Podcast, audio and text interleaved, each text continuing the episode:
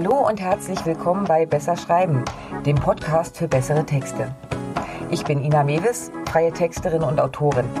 Hier im Podcast zeige ich dir Tipps und Tricks, wie du deine Schreibe auf Vordermann bringst und so Texte ablieferst, die tatsächlich etwas erreichen.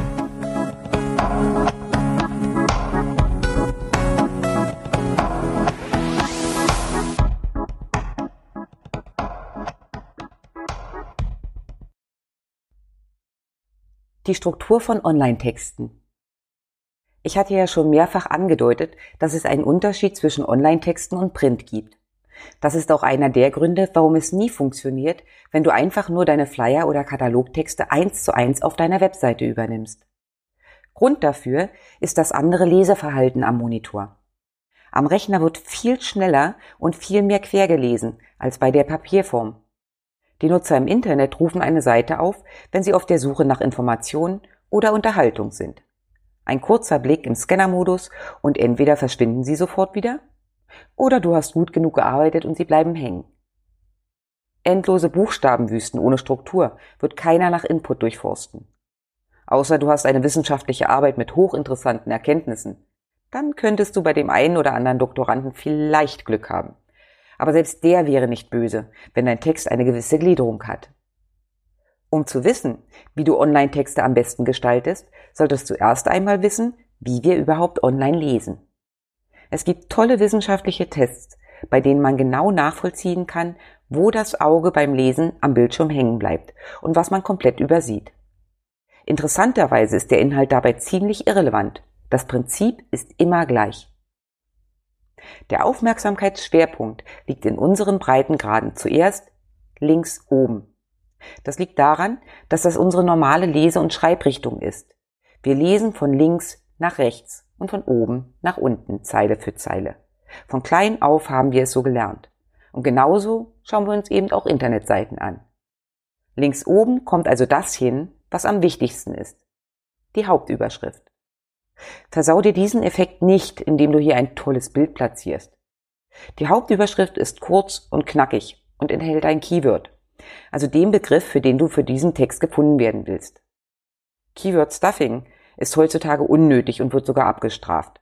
Ein paar Stellen gibt es aber immer noch, wo das Keyword definitiv unterkommen sollte, einfach damit Google weiß, worum es geht.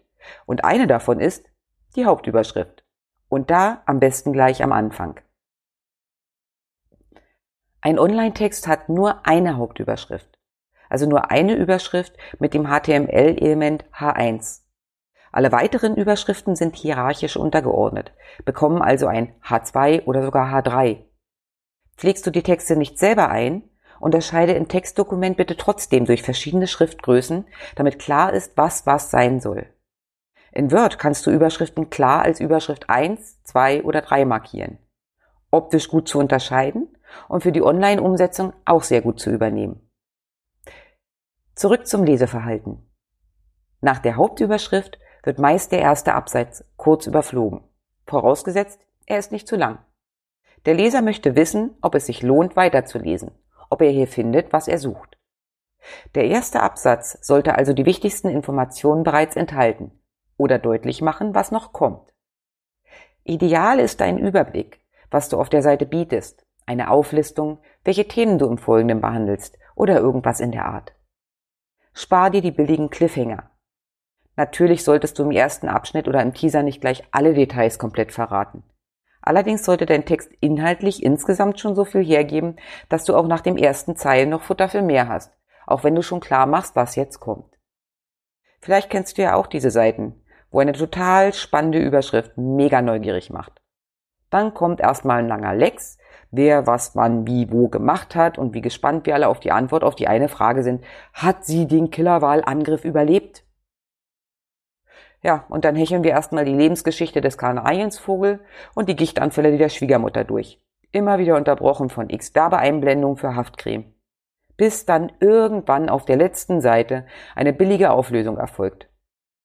Klingt nervig? Ist es auch. Extrem. Funktioniert? Nur sehr, sehr bedingt und wenn wirkliche Stars involviert sind. Diese Taktik nennt sich Clickbaiting und ist schwer verpönt. Mach mit deiner Überschrift neugierig, Spanne deinen Leser aber nicht zu sehr auf die Folter. Die Lösung darf tatsächlich in den ersten Absatz. Wer Zeit hat und mehr Infos will, liest weiter. Wer ungeduldig ist, klickt weg, egal ob er ein Ergebnis gefunden hat oder nicht. Vorteil, wenn er fündig wurde? Die Chance ist hoch, dass er wiederkommt. Er war ja schon mal erfolgreich und vertraut so Stück für Stück deiner Seite mehr. Auch im ersten Absatz sollte dein Keyword vorkommen. Idealerweise ein bis zweimal. Google ist nicht dumm. Synonyme funktionieren dabei auch. So vermeidest du dann unschöne Doppelungen. Schreibe so viel wie nötig und so wenig wie möglich. Unterteile deinen Text in Abschnitte. Jeder neue Gedankengang ist ein neuer Abschnitt. Und arbeite mit Zwischenüberschriften. Das bedeutet nicht, dass jeder Abschnitt eine neue Überschrift braucht. Schau einfach, wo inhaltliche Zusammenhänge sind und finde dafür dann jeweils eine Überschrift, die den Leser informiert, worum es jetzt geht. Diese Zwischenüberschriften sind übrigens auch für Google wichtig. Wenn die Suchmaschine auf deiner Seite versucht, einen Überblick zu erhalten, orientiert sie sich auch an deiner Überschriftenstruktur. Je besser die ist, umso mehr mag das dann Google. Wirklich übersichtlich wird es, wenn du diese Zwischenüberschriften oben im Artikel bereits als klickbares Inhaltsverzeichnis angibst. Du hast jetzt vielleicht Angst, dass dann nur ein bisschen von deinem Text gelesen wird. Mach dir keine Illusion, das passiert wahrscheinlich sowieso. Wie gesagt, der Leser scannt. Das bedeutet, er überfliegt den Text nur. Er liest die Überschrift, vielleicht noch den ersten Absatz und dann überfliegt er die Zwischenüberschriften. Findet er dort, was er sucht, liest er weiter. Wenn nicht, klickt er weg. Lässt du diese Suchanker also weg, erreichst du nur das Gegenteil. Deine Seite wird gar nicht gelesen.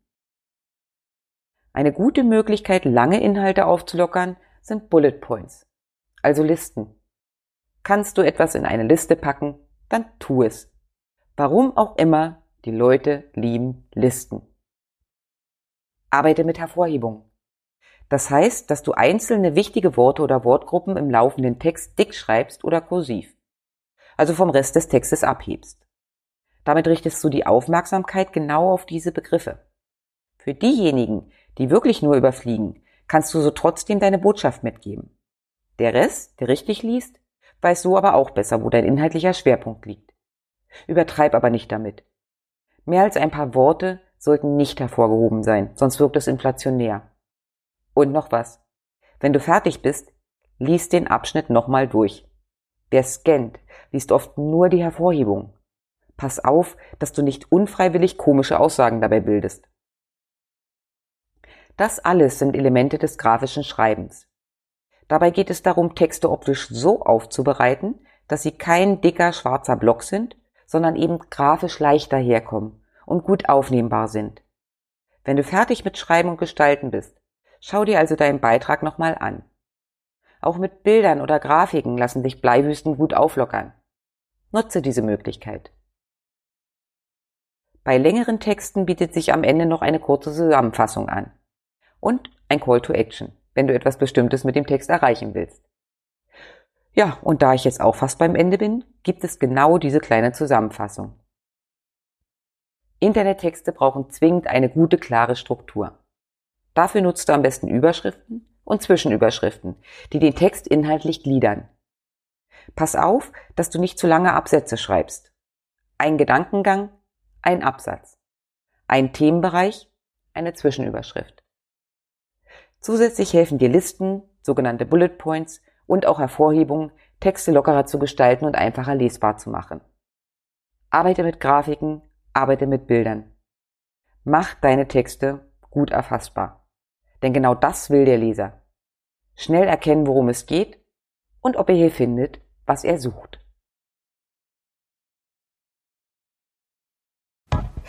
So, das war's für heute von mir. Wenn es dir gefallen hat, lass mir gerne ein Like da. Kommentare und Anregungen sind natürlich auch herzlich willkommen.